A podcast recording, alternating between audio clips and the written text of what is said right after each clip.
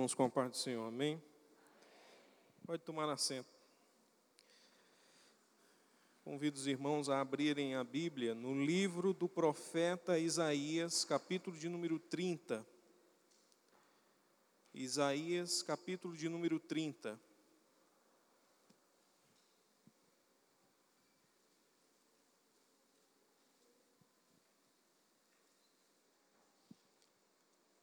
Livro do profeta Isaías, capítulo de número 30.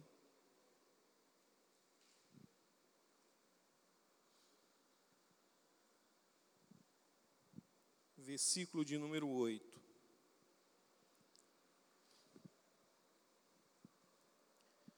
Nós vamos fazer a leitura do versículo 8 do capítulo 30 de Isaías, mas eu quero que você deixe sua Bíblia aberta, porque na medida que eu for ministrando, a gente vai fazer uma leitura expositiva do texto. E aí eu escolhi o versículo 8 para a gente fazer a leitura, mas a gente vai fazer uma exposição, pelo menos de uma boa parte, do capítulo 30. Amém? Isaías capítulo de número 30, versículo de número 8, que diz assim a palavra: Vai, pois, agora e escreve isto em uma tábua perante eles e aponta-o em um livro para que fique escrito para o tempo vindouro, para sempre e perpetuamente. Amém? Como eu pedi, fique com a sua Bíblia aberta, que a gente vai fazer uma exposição desse capítulo. Capítulo 30 de Isaías. O capítulo 30 de Isaías, ele faz parte de uma coisa que eu já comentei aqui com os irmãos, que é a perícope, que é um bloco que carrega, que concentra um determinado assunto. Ele começa no capítulo 29 e vai até o capítulo de número 32. O que eu quero dizer com perícope? Eu quero dizer que do capítulo 29 ao 32, o conteúdo é o mesmo. Então ele está falando sobre o mesmo assunto. Então toda vez que você for ler, você tem que levar em consideração que esses capítulos, do 29 ao 32, estão falando do mesmo assunto, para que você não faça uma interpretação equivocada. E de que assunto está sendo tratado nesses capítulos? Bem, o profeta Isaías ele foi levantado como um profeta para advertir o povo de Judá, o povo do reino do sul. Porque esse povo, ele se desviou da palavra do Senhor e se tornou rebelde à palavra de Deus. E como isso aconteceu? O interessante é que essa rebeldia é diferente do que a gente costuma pensar quando a gente fala de um irmão rebelde ou de alguém que se desviou-se. Geralmente a gente associa o desviar-se em sair da igreja, em deixar de frequentar os cultos.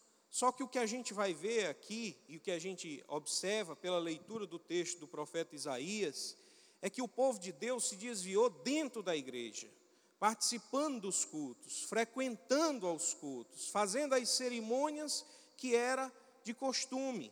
Então ninguém deixou de frequentar, mas eles se tornaram rebeldes, mesmo assim. E a pergunta é: como é que pode alguém se desviar da palavra de Deus? Como é que se pode desviar-se dos caminhos do Senhor estando dentro da igreja? É uma pergunta, porque a gente acha e a gente tem a falsa impressão de que o simples fato de estarmos aqui dentro desse ambiente, compartilhando desse momento, é suficiente para nos fazer fiéis a Deus. E isso não é verdade.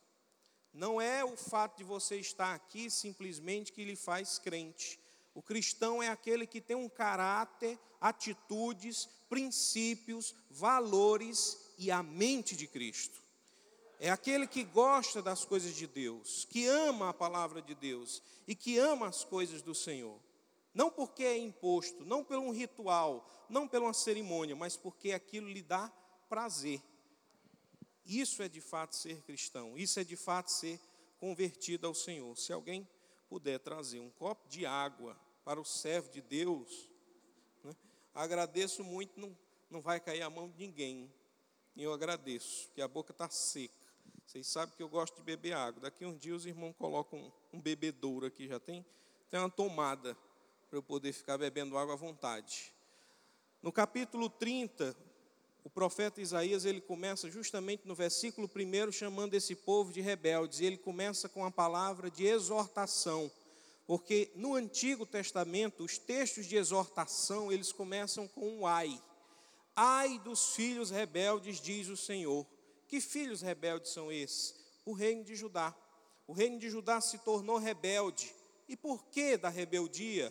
A continuação do texto explica que tomaram conselho, mas não de mim, e se cobriram com a cobertura, mas não do meu espírito, para, para sentarem pecado a pecado, acrescentarem pecado a pecado. Aqui está contido no versículo 1 a primeira parte do que justifica a rebeldia desse povo. Por que, que o povo era rebelde? Por dois fatores. Eles primeiro desprezaram a palavra de Deus. E depois, como diz a palavra do Senhor, eles buscaram a cobertura que não a cobertura do Espírito de Deus.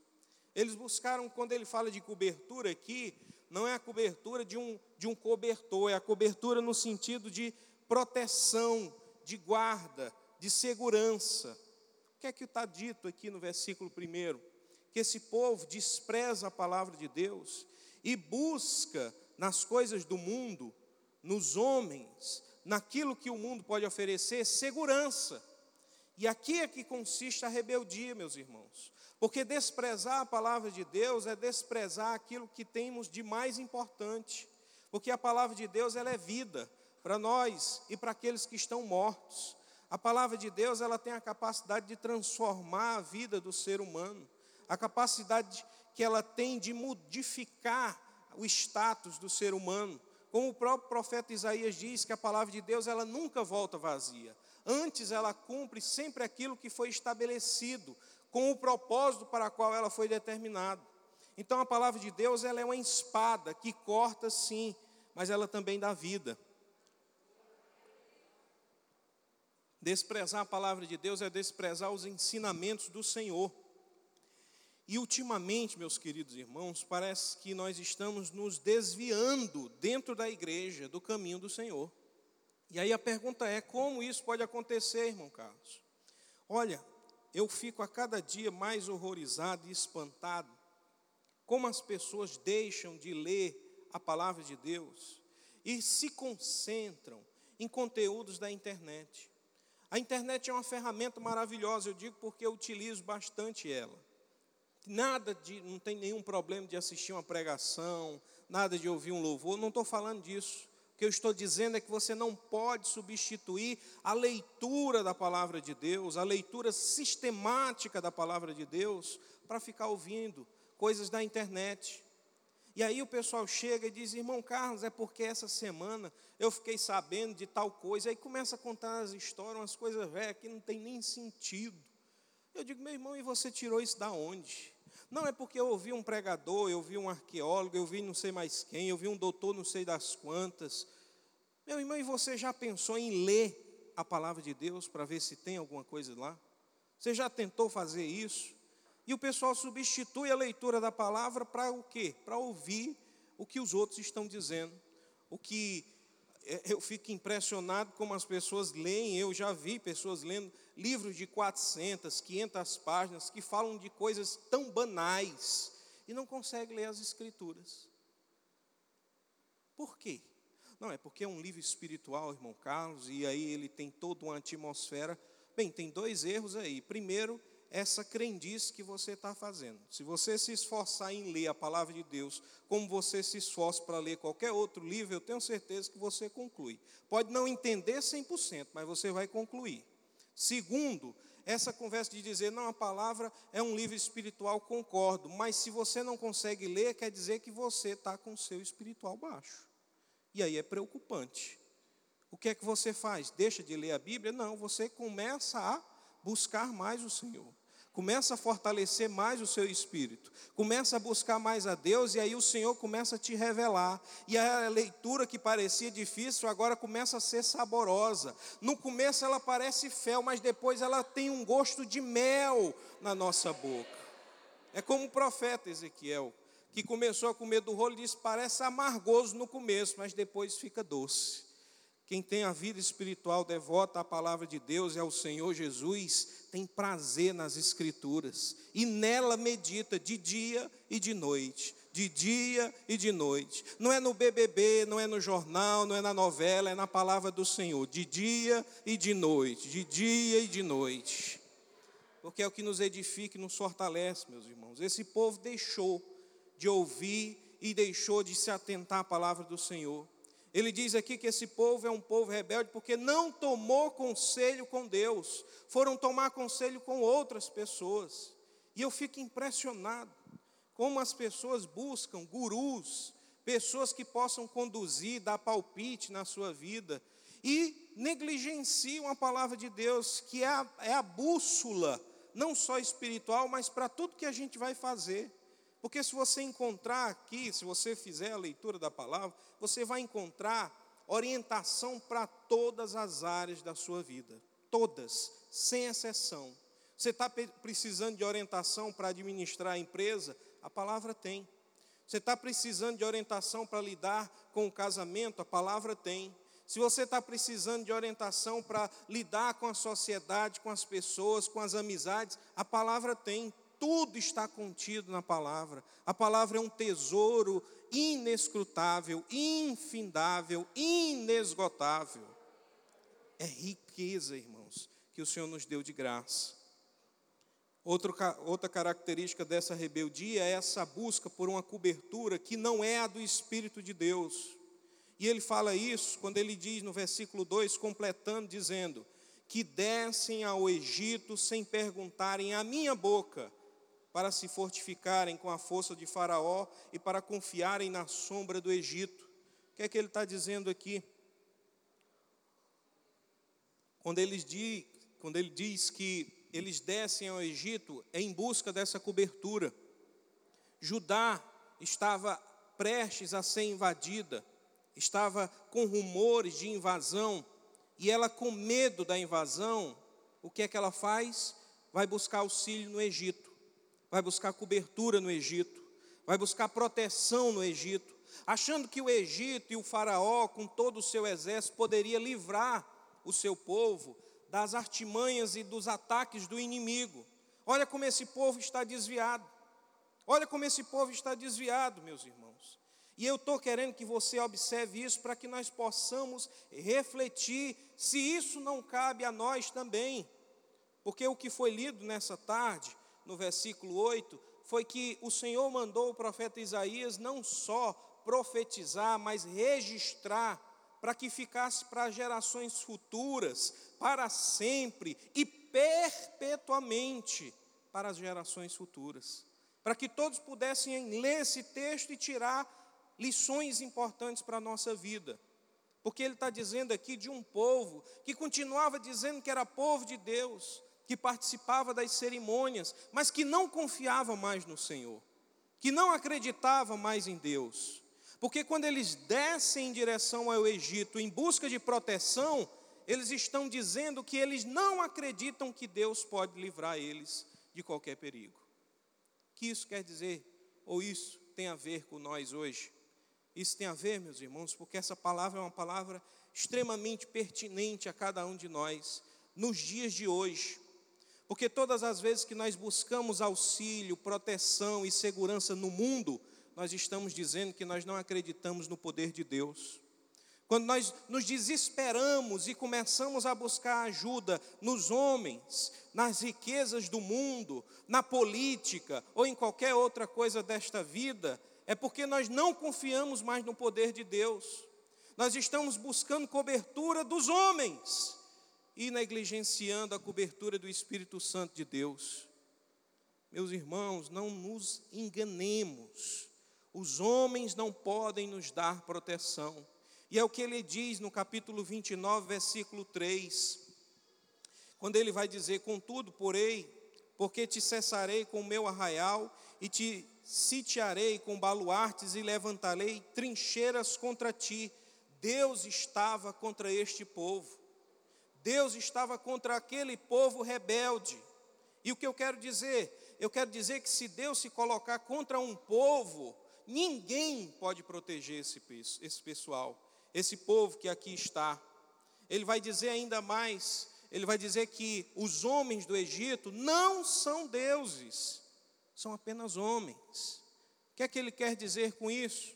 Ele quer dizer que se nós procuramos a ajuda do mundo, a proteção do mundo, as coisas que o mundo nos oferece, ele está dizendo: vocês estão se confiando em coisas vãs, sem segurança, que não tem garantia. É isso que ele está dizendo. E o que é que nós devemos fazer, irmão Carlos?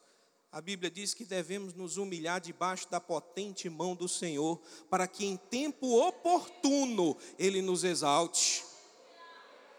Meus irmãos, é nos confiar debaixo da proteção de Deus, é nos confiar que Deus está no controle de todas as coisas, que nada foge do seu controle, não cai sequer uma folha, um fio de cabelo, um pardal, sem que seja da permissão do nosso Deus.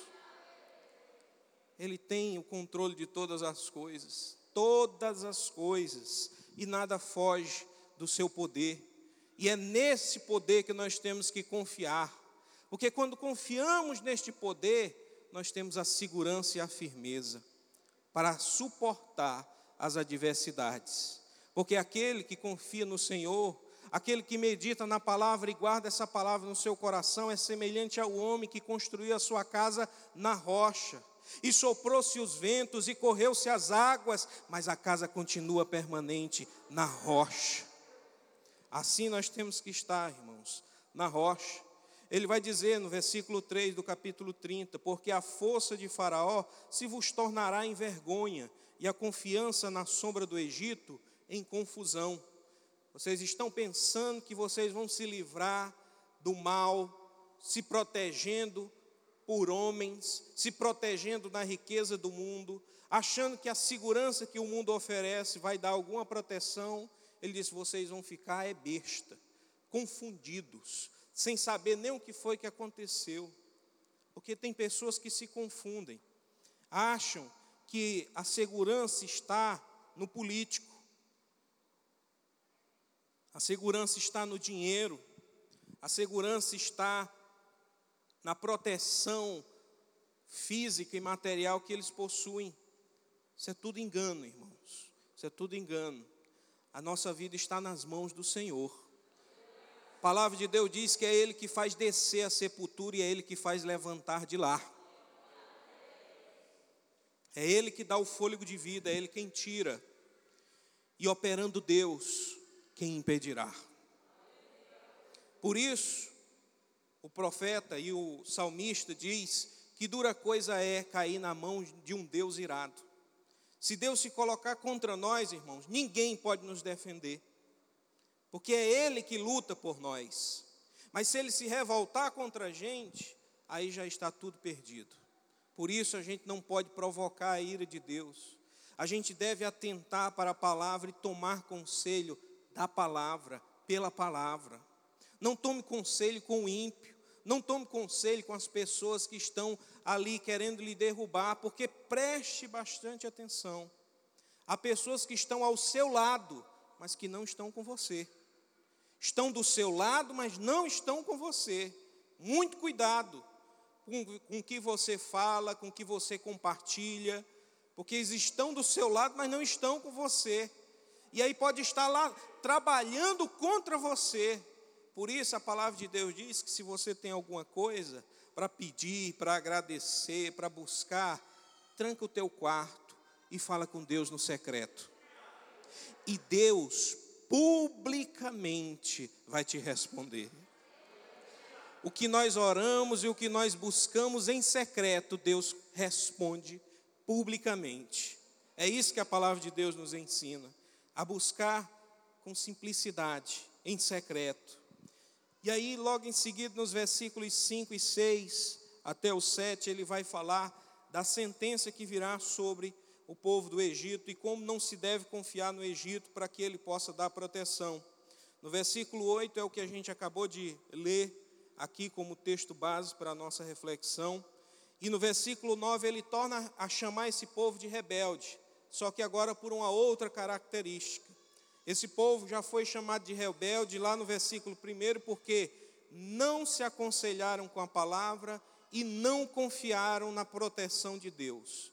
No versículo 9 ele vai dizer: Porque povo rebelde é este, filhos mentirosos, filhos que não querem ouvir a lei do Senhor. Esse povo é mentiroso e esse povo despreza a palavra de Deus. É mentiroso por quê? Porque a palavra de Deus diz que Isaías estava profetizando que o povo estava em pecado e que o povo precisava se converter, porque se não se convertesse, os inimigos invadiriam o reino de Judá, assim como invadiram o reino do norte, que é o reino de Israel. Mas o povo dizia o quê? Conversa, história. Isso não vai acontecer com a gente, não. Está tudo certo, está tudo bem. A gente paga lá o dízimo, a gente está dando a oferta, a gente participa do sacrifício. Está tudo ok, está tudo bem. E o profeta está dizendo: é mentira. Vocês estão mentindo, porque não está nada bem. Vocês estão vivendo de fachada. Vocês fazem a cerimônia, mas não têm o coração nessa cerimônia. Esse povo, como diz o profeta Isaías, reproduzindo as palavras do Senhor, ele diz que esse povo honra o Senhor de lábios, mas o seu coração, seu coração está distante. Eles têm na boca o nome do Senhor, eles só não têm na vida a confiança no nome de Deus.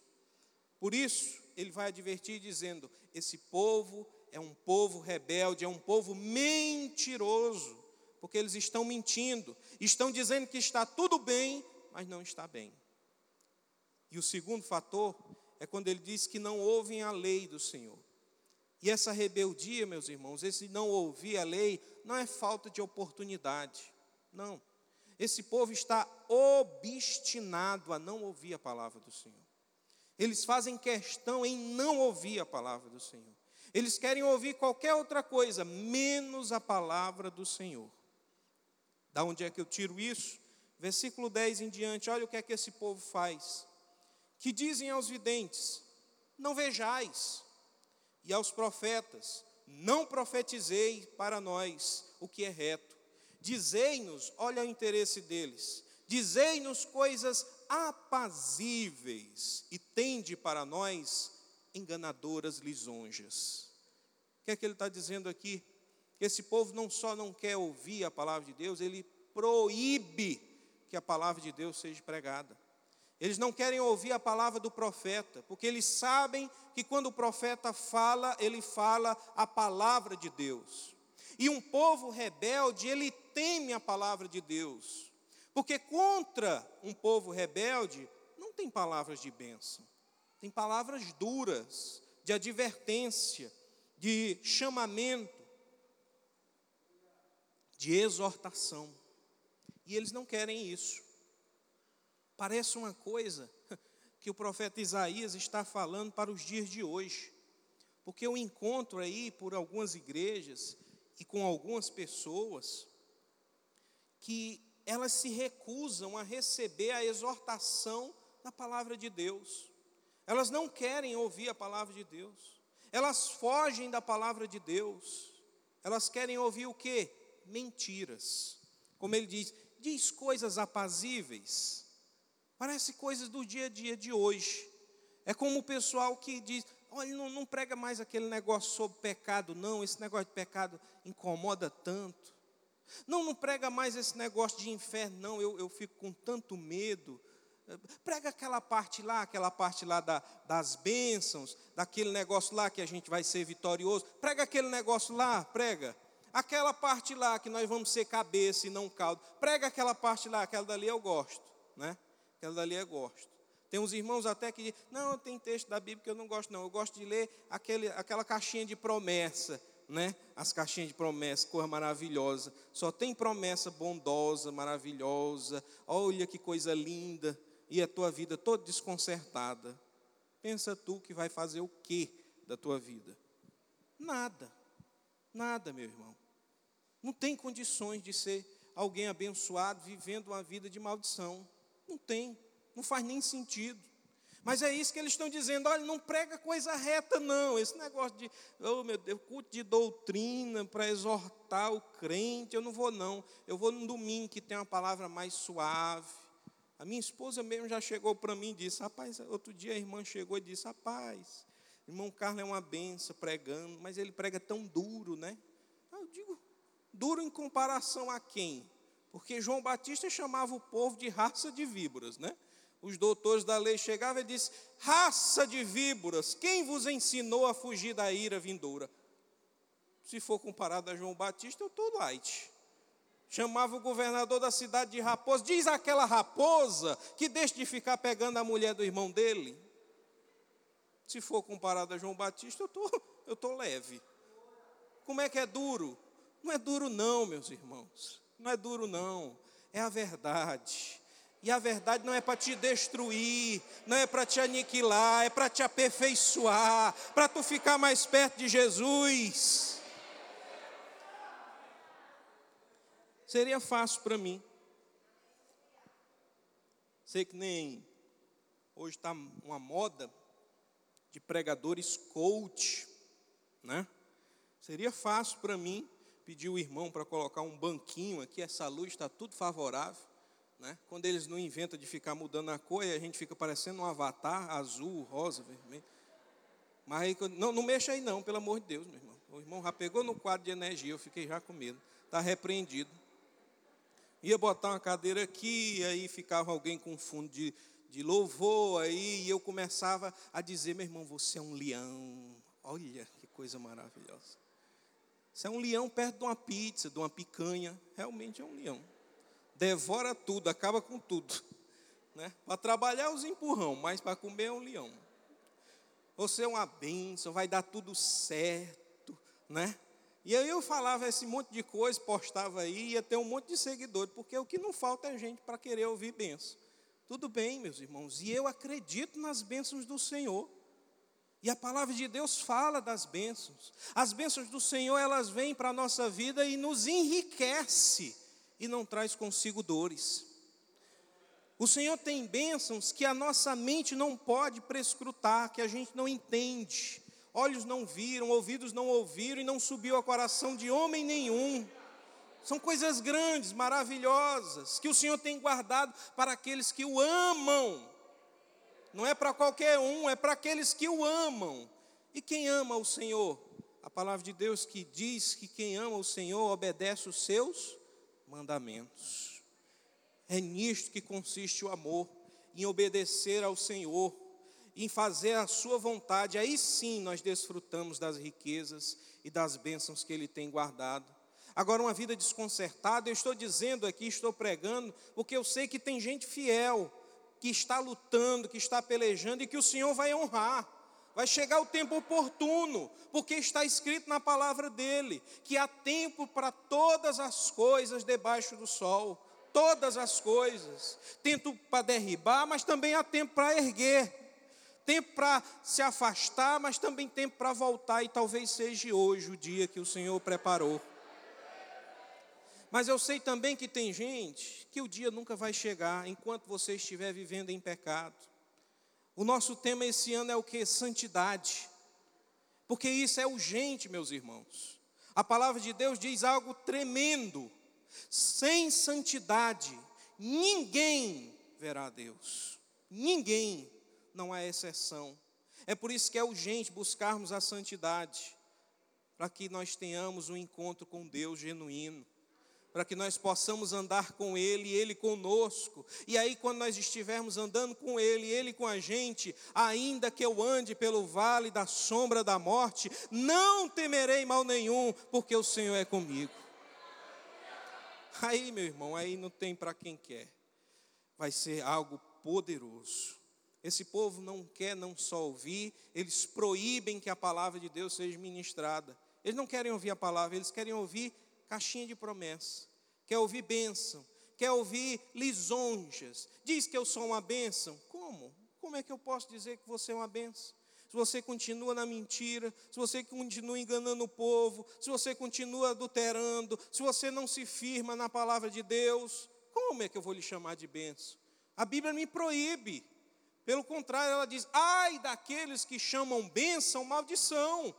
Eu não posso fazer isso. É contra a palavra de Deus. O que eu posso dizer é: arrependam-se. Foi essa mensagem que o Senhor deu para o povo: arrependam-se, se convertam, confiem em mim. Só que o povo não queria. O povo não queria, sabe por quê? Porque arrependimento e conversão implica em obediência a Deus. E o povo não queria obediência. O povo queria o quê? Dar um jeitinho, fazer uma forma de conseguir sair daquela situação sem necessariamente se converterem. Olha o que é que diz no versículo 11: Desviai-vos do caminho e apartai-vos da vereda, fazei que deixe de estar o Santo de Israel perante nós. Olha o pedido desse povo. Tira do nosso meio o Santo de Israel. É o que está acontecendo em muitas igrejas hoje, meus irmãos. Estão tirando Deus, Cristo, do centro. Estão colocando quem no lugar? Porque o problema é esse. Quando você renuncia e tira Deus do centro da sua vida, do centro da igreja e do centro da pregação, você coloca outras coisas no lugar. E o que é que tem sido colocado no lugar de Deus? Muitas coisas. A prosperidade do mundo, as riquezas, a fama, mas principalmente o próprio homem. De modo que as pregações de hoje, elas não são cristocêntricas. O que é cristocêntrico? É quando Cristo está no centro. E agora ela é o que? Antropocêntrica ou egocêntrica. O eu, o homem, está no meio. E aí a pregação todinha é você, você, você, você, você, e fica só você, você. E quando Deus aparece, é como se fosse um garçom para te servir, só para te servir. Então, Deus vai te abençoar, Deus vai fazer o que tu quer. Deus está. Está errado. Deus é Senhor, nós é que somos servos. É nós que trabalhamos para o reino de Deus, não é Ele que trabalha por nós. Como assim, irmão Carlos? Deixa eu corrigir aqui. Eu quero lhe dizer que quando você toma uma atitude altiva de querer colocar Deus como seu prestador de serviço, você está confundindo a sua função, o seu lugar no reino de Deus. Deus não está aqui para ser seu escravo, seu servo, seu garçom. Nós é que devemos prestar culto a Ele e somente a Ele adorarmos. É o que está escrito na palavra. Só que aqui tem um mistério. Olha como é que o reino de Deus funciona. Quando eu entendo que a minha natureza é uma natureza de um servo de Deus, eu procuro fazer aquilo que Deus quer que eu faça. Eu procuro viver aquilo que Deus quer que eu viva. Eu procuro buscar a vontade de Deus acima de todas as coisas. Eu busco a mente de Cristo. E na medida que eu vou servindo a Ele, fazendo a vontade dEle, aí a palavra de Deus diz que Deus trabalha por aqueles que nele esperam. E Ele trabalha não porque Ele tem obrigação, mas porque Ele tem prazer. Quando nós manifestamos na gratidão e essa gratidão se manifesta como? Só dizendo obrigado, Senhor? Não. É que nem parabéns, né? Chega o aniversário, aí os irmãos, parabéns, fulano de tal. Rapaz, estou com os bolsos cheios de parabéns. Não quero parabéns, eu quero é presente, né? Negócio de parabéns. Parabéns nunca encheu a barriga de ninguém. Não, não compre um, um bolozinho para mim, não, para você ver se eu recebo parabéns. Aí o pessoal quer sustentar, não, obrigado, Senhor, eu te amo, um beijinho para ti, né? Mas na prática não tem vida, não tem obediência. Isso não leva a lugar nenhum. Não leva a lugar nenhum. Porque o que é que Deus quer? Sacrifício? Não, ele disse: Eu não pedi sacrifício. Antes, eu pedi obediência. Porque obedecer é melhor do que sacrificar. Obedecer é sempre melhor do que sacrificar. E obedecer a palavra de Deus e a vontade de Deus não tem pesar nenhum, porque eu sempre digo e torno a repetir, a vontade de Deus ela é boa, perfeita e agradável. No versículo 12 ele diz: "Pelo que assim diz o santo de Israel: Visto que rejeitais esta palavra e confiais na opressão e na perversidade, e sobre isso vos estribais, por isso esta maldade vos será como a parede fendida que já forma barriga desde o mais alto sítio e cuja queda virá subitamente. E um momento, e ele, o Senhor, o quebrará como se quebra o vaso do oleiro, e quebrando não se compadecerá, não se achará entre os seus pedaços um que sirva para tomar fogo do lar ou tirar água do poço. Olha a sentença do Senhor. O Senhor diz a esse povo rebelde, ele diz: Olha, se vocês persistirem na rebeldia, se vocês persistirem em negligenciarem a palavra, a negar-se a andar nos caminhos retos, a proibir que a palavra de Deus seja anunciada com verdade no poder do Espírito Santo, se vocês não buscarem a proteção do meu espírito, ele está dizendo que esta maldade, a rebeldia deste povo, é como uma fenda no muro. E eu acho que você já viu quando o muro ele está prestes a cair, a estrutura dele começa a corroer, ela começa a ficar degradada. E aí ela começa, dependendo da, do tamanho do muro, o peso faz com que crie aquela, aquele buchinho que ele está falando aqui. E ele está dizendo: olha, se vocês persistirem no pecado, na rebeldia, a estrutura de vocês está comprometida. A estrutura está comprometida, é o que o Senhor está dizendo. Está comprometida e ela vai cair. Mas não vai cair devagarzinho, aos poucos. Não, vai ser subitamente. Quando você menos esperar, vai vir a queda. É como a gente vê. Pessoa estava ali, estava até na igreja, a gente acha que ela está tendo uma vida em comunhão com Deus, mas não está.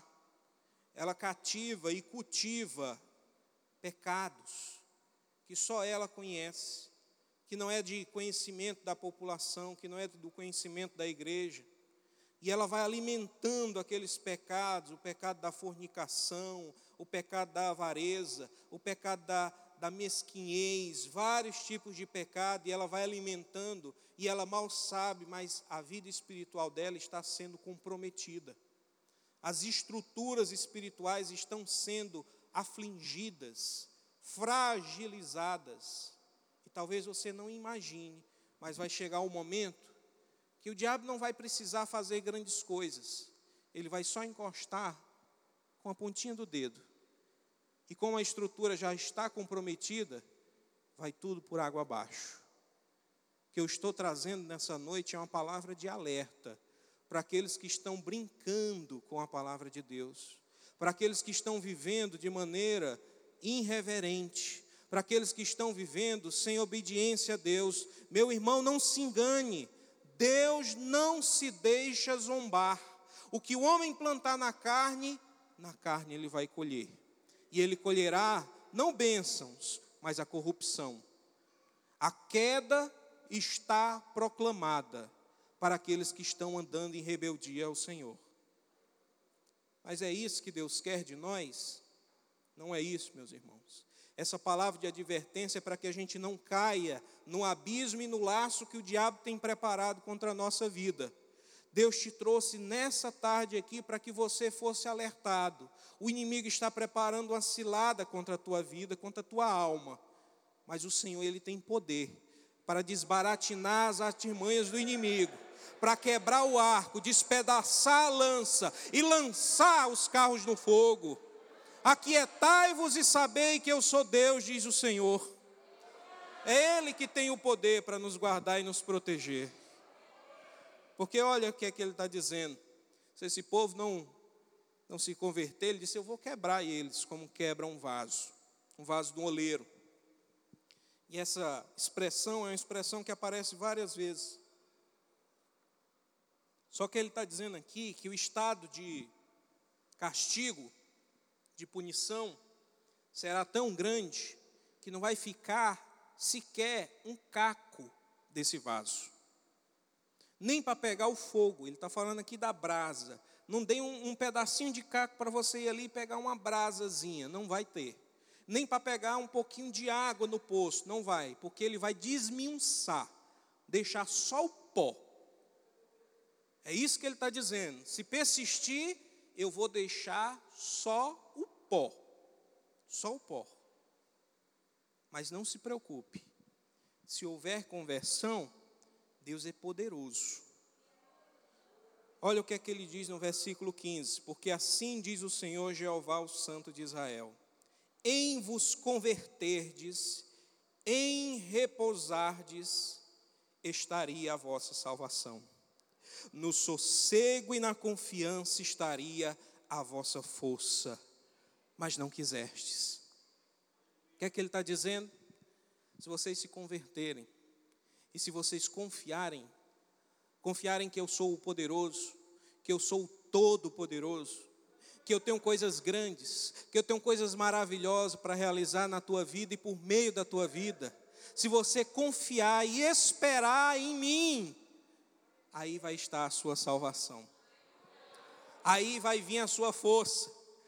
Porque aí, quando vier as tribulações, as lutas, e você que se pensa tão fraco, se confiar no Senhor, Ele vai te dar força diante da fraqueza. É como eu sempre digo, e eu tenho até que advertir, eu acho perigoso dizer que a igreja não vai passar pela tribulação. Eu acho perigoso, acho perigoso. Por quê? Porque pela leitura das escrituras a gente vê que Deus não poupou o seu povo ele permitiu que o povo passasse por várias situações difíceis. E situações que chegaram a beirar o extermínio completo. Mas quando parecia que não havia mais nada e nem ninguém, o Senhor derramou a sua chuva e a semente brotou. E ela gerou uma grande planta e os rebentos começaram a nascer. E aquele povo que parecia ter sido eliminado da face da terra, se tornou um povo grande e forte nas mãos do Senhor. Esse é o povo de Israel. Só para você ter uma ideia, pegando um dado mais recente da história. Só no Holocausto, porque essa semana nós tivemos alguma comemoração em relação a esse período, uma lembrança desse fato terrível na Segunda Guerra Mundial, só o nazismo matou mais de 6 milhões de judeus. 6 milhões de judeus. É uma população muito maior do que a de Pacajus. 6 milhões. Parecia que o povo estava exterminado. Mas aquele povo ressurgiu. Voltaram para sua terra, conquistaram seu território e hoje são uma das potências mundiais. Meus irmãos, eu creio num Deus que não livra da tribulação, mas que livra na tribulação. Que não livra da cova, mas livra na cova dos leões. Que não livra lá da fornalha, mas livra na fornalha. Porque Ele é poderoso para nos guardar e nos livrar de todo mal. Por isso, converta-se e confie no Senhor versículo 16: Mas dizeis, não, não, antes, antes sobre cavalos fugiremos, portanto fugireis, e sobre cavalos ligeiros cavalgaremos. Por isso os vossos perseguidores serão ligeiros. O que é que eles estão dizendo? Deus está dizendo: se converta, confia em mim. Converta-se e confia em mim. Parece coisa tão simples. Aí ele disse: Não, mas, mas isso é muito pesado, isso aí. Eu vou dar um jeito, senhor, não se preocupe, não, eu dou um jeito. Se os bandidos chegar aqui, se os criminosos vierem atacar o nosso território, eu pego os cavalos para cavalo ligeiro e eu vou conseguir fugir, ele não vai nem me pegar. Olha como eu vou conseguir fugir. Tem gente que está achando que vai enganar Deus, que consegue ter uma vida abençoada sem conversão, arrependimento e confiança no Senhor. Vou dar o meu jeitinho. Porque esse ano é um ano de eleição e esse ano, esse ano vai ser diferente. Porque esse ano eu vou conversar com fulano de tal, ele vai me arrumar um emprego em tal canto. Não, porque esse ano eu, eu vou ficar garantido por conta disso ou daquilo. Você está se confiando nas coisas do mundo, meu irmão. Você está se confiando em homens, é isso mesmo? Confiando em alguém que não tem capacidade nem de garantir que vai estar vivo amanhã. É isso mesmo. Não, mas eu confio na, na, economia, os indicadores mostram que a economia está crescente, e aí a gente vai prosperar. Indicadores? Como assim indicadores? Até 2019 parecia que o Brasil estava despontando. Mas de repente veio uma pandemia e foi tudo por água abaixo. Tudo por água abaixo. Aquela economia que se projetava uma riqueza tão grande foi por água abaixo. Teve países que quebraram, passaram por crises de várias formas, e nós ainda estamos nos recuperando, ainda com situações difíceis para se solucionar. Mas essa pandemia veio mostrar algo importante, que a gente não pode confiar em homens, a gente não pode confiar na economia, a gente não pode confiar na política, a gente não pode confiar no mundo, a gente não pode confiar nas coisas do presente nem do porvir. A nossa confiança tem que estar no Senhor, porque os que confiam no Senhor são como os montes de Sião, que não se abalam, mas permanecem para sempre. Para finalizar, versículo 18, que ele diz assim: por isso, o Senhor esperará para ter misericórdia de vós. E por isso será exalçado, será exaltado, glorificado. Para quê? Para se compadecer de vós, porque o Senhor é um Deus de equidade, de justiça, de equilíbrio, de amor, de verdade, é justo, mas também é misericordioso, é irado, mas ele também tem amor, ele tem equidade. Bem-aventurados todos o que nele espera. Meus queridos irmãos, se confiarmos em Deus de todo o nosso coração e não duvidarmos, palavra de Deus diz que nós temos a capacidade de mover montanhas. Nós diremos ao monte: levanta-te e lança-te do mar, e ele será lançado. Aquilo que você parece ver como imovível, que não parece andar, que não parece se mover, se creres no Senhor e não duvidares em teu coração, tu dirás: arranca-te daqui, e ele vai arrancar aquela tribulação, aquele problema, a situação, a porta fechada, Deus tem a chave. A chave que abre as portas, abre e fecha também, porque tem coisas que você acha que é bênção, mas pode te levar ao prejuízo. E aí o Senhor às vezes tem que fechar uma porta para te abrir uma porta ainda maior, para te abrir algo melhor. Quando as coisas estiverem difíceis, não se desespere, confia no Senhor, confia nele e o mais ele fará. Fique de pé para a gente encerrar.